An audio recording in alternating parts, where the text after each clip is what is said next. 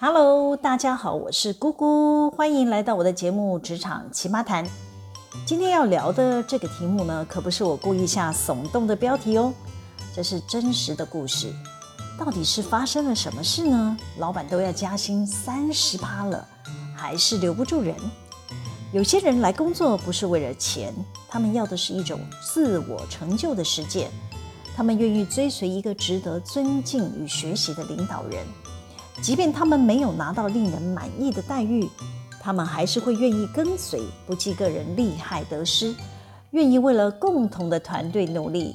当他们知道他想要为这个团队努力的时候，却有个老鼠，哈哈，不是啦，是有某些人老是要牺牲这个团队里的利益，一次、两次、三次，他们的老板不是净身不语，就是默许纵容。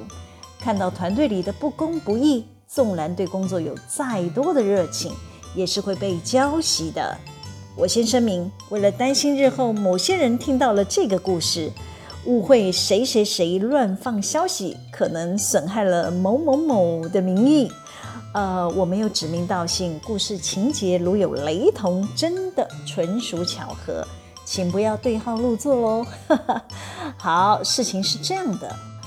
有一天呢，我被老板叫去，他要我出一个任务，他给我一张签呈，他指着签呈说：“呃，我希望他留下来继续帮忙。我已经跟他谈了两次，你再去告诉他，他的加薪签呈我签过名了。”我快速看了一下签呈，我知道这个主角已经要离职了。我先给这个主角呢起个代号，叫做 Z 先生。他从年前呢就已经预告大家，他就是要离职了，不接受任何的慰留。所以呢，我满头问号看着我老板说：“呃，我们其实有跟他本人谈过了，也告诉过他，他的主管呢可能会给他加薪的事情，但他就说他不缺这些钱，公司真的不需要费心留他。”我家老板就回我说了：“你再拿千层给他看吧。”也跟他聊一下，于是呢，我就领命走出老板的办公室。我回到座位，认真看了一下签呈的内容。这是 Z 先生的主管写的，他一口气呢帮 Z 先生加薪的幅度提升了百分之三十。我心想，这么高的调薪，我应该可以达成老板的任务，说服 Z 先生留下来吧。我很快约了男主角，他也很配合，立即出现在我面前。我们找了间会议室密谈，门才关上，我就开门见山地跟他说：“老板要我拿这份文件给你，这是给你调薪的签呈。”他看了一眼，没有接过我手上的签呈，却满脸不屑地说：“姐姐，这张单子呢，我三个月前就看过了。”啊？你已经看过了，怎么回事啊？我有点错愕，怎么跟我想的剧本不太一样？我以为他会很感动，老板要给他加薪三十趴，哎，三十趴，至少会露出开心的笑容吧。但他还是一脸厌世的表情，继续说：“我不想多说了，你就跟老板说，请他让我走吧。”我因为没有预期他本人竟然看过这张签呈。呃，但我实在太好奇了，我想知道这中间是不是发生了什么事。于是呢，我就说，呃，老板知道你看过这张签呈吗？他点点头说，这张签呈还是我告诉老板的啊。这到底是有什么错综复杂的状况？还真把我给搞糊涂了。Z 先生呢，看我一脸懵，继续说，我其实要离职了，我不应该讲我的主管坏话。但我不忍心老板还要被下属欺瞒，所以呢，我对老板都已经实话实说了。哦，之前我就有耳闻，Z 先生对他的主管的人品呢有诸多的批评，也跟很多人说过他不想追随会欺上瞒下的主管，哪天他被卖了还要替他的主管背黑锅之类的传言。于是我就说，哦，对，我能理解你对自己主管的失望，但我们要指控这个主管是有不诚信的行为，是需要证据的。没想到我这句话竟然点开了 Z 先生的话匣子，啪啦啪啦的全部都说给我听了。Z 先生说：“我没办法拿到证据，因为他们实在太厉害了。”哎，怎么说呢？Z 先生就举个例子了。他说：“有一次啊，他在案场负责监工，施工的承包商呢，就是没有照合约的品相施工。他问我，就好比一台车给你四个不同厂牌的轮胎，姐姐，请问你敢开吗？”“哦，no，这太危险了吧！” Z 先生就说：“这根本就是离谱。”他就跑去盯这个承包商，偏偏这个承包商呢，又是我们合资公司的大股东。这位大股东呢，可是大有来头，黑白两道通吃啊！他对外放话要好好修理 Z 先生。于是呢，他每天半夜都接到骚扰不出声的电话，连续好几天。我一听，立即插嘴说。呃，有来电显示吗？Z 先生就说：“姐姐，这些是骚扰电话，怎么会有来电显示啊？他们就是要弄死我啊，让我害怕啊！我后来受不了了，就报告我的主管，我还拿手机给他看，证明这些未知的来电记录多达几十通，我没有乱讲话。奇怪的是，我向我家主管反映过后，竟然一通骚扰电话都没有了。”是不是很奇怪？难道我的主管跟对方是一伙的吗？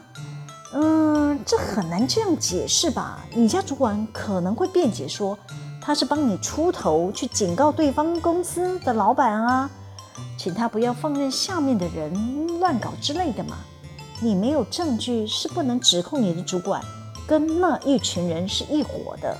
Z 先生不服气，继续告诉我说。但那家公司老板偷换料是事实啊，我家主管不处理也是事实啊。哎，也对了，但你有跟老板说吗？他就说当然有啊。那老板怎么回答你啊？我真的太好奇了，我想知道老板怎么说。你就说了，老板就告诉我说，对方老板也是我们合资公司的股东嘛，他担心双方撕破脸。要是对方两手一摊摆烂，后面的工程没有办法如期完成，倒霉罚款的还是我们呢？啊，这么说来，我们家老板也是束手无策喽。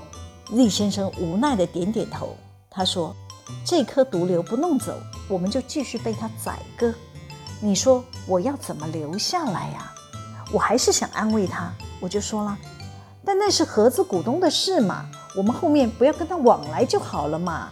你怎么保证公司不继续跟他往来呢？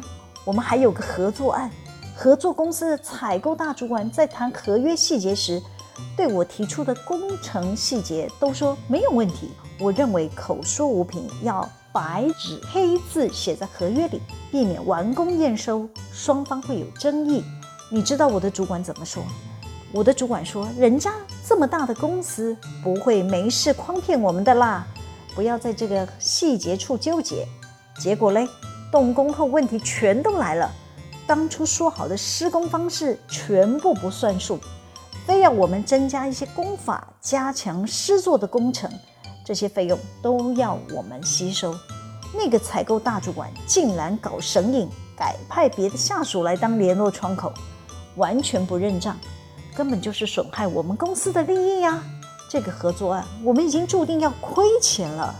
嗯，我一听你要拿这条指控你的主管欺瞒老板，还是有难度哎。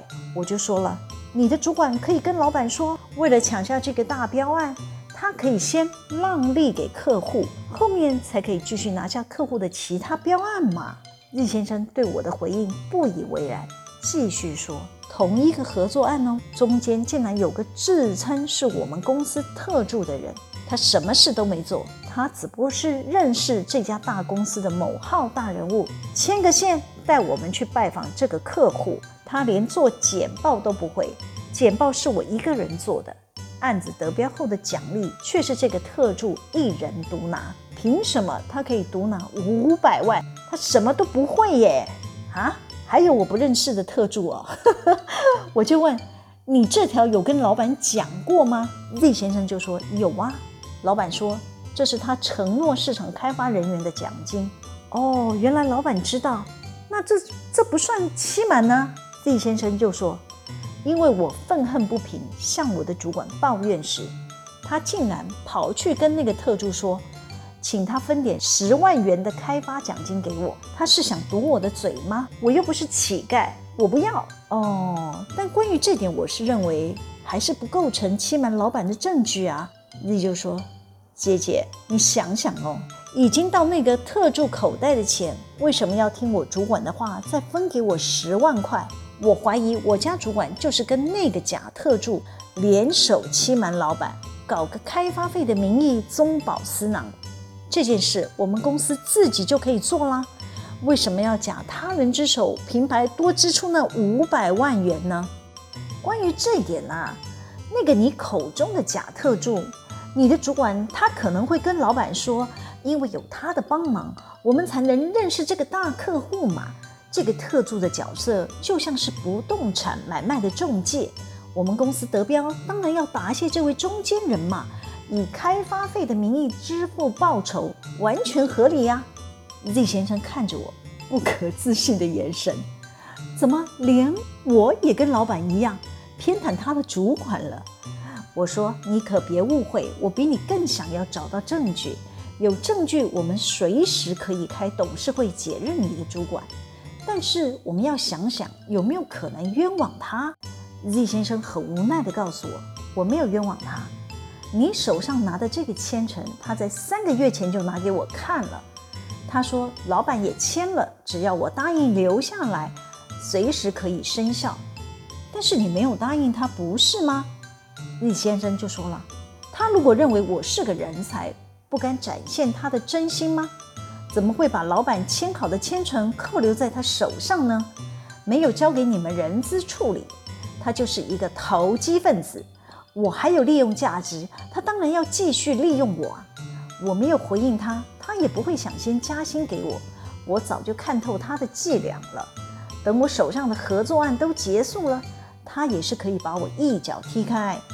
他不是光明磊落、值得追随的领导人。我又问了：“那这些话你有跟老板说吗？”Z 先生说：“我今天看到你拿这张签呈，我就知道老板跟我谈完后有去找我主管求证签呈的事，证明我没有乱讲话。”那我又追问了：“那你愿意继续留下来帮老板吗？”唉，Z 先生叹了口气：“姐姐。”我告诉老板，我的主管不能用，老板也不可能换掉他。我留着有意思吗？麻烦你帮我跟老板说，我还是要离开，请他体谅。唉，本来以为给人才加薪三十趴应该是很好的筹码，可以顺利留住人才，没有想到我还是铩羽而归啊！看来钱不是问题，他的主管才是关键。哈哈。今天的故事是要给所有当老板的人一个警惕，不是给钱就能收买人心。有时候你的员工来帮你工作，不见得都是为了钱。有人是为了追求一种自我成就，有人是追求的公平正义。如果当老板的人没有技术专业，那至少要有品德。如果连品德都可以丢一边，只剩下钱来维持人心。那万一遇到企业困难，没有多余的资源时，你还能靠什么来留住人呢？好啦，今天先分享到这里。喜欢我们今天的主题吗？可以帮我们留言、按赞、分享、订阅。每周日都会有更新的内容在各大 Podcast 平台上传哦，请大家要记得追踪我哦。谢谢大家的收听，我们下次见喽，拜拜。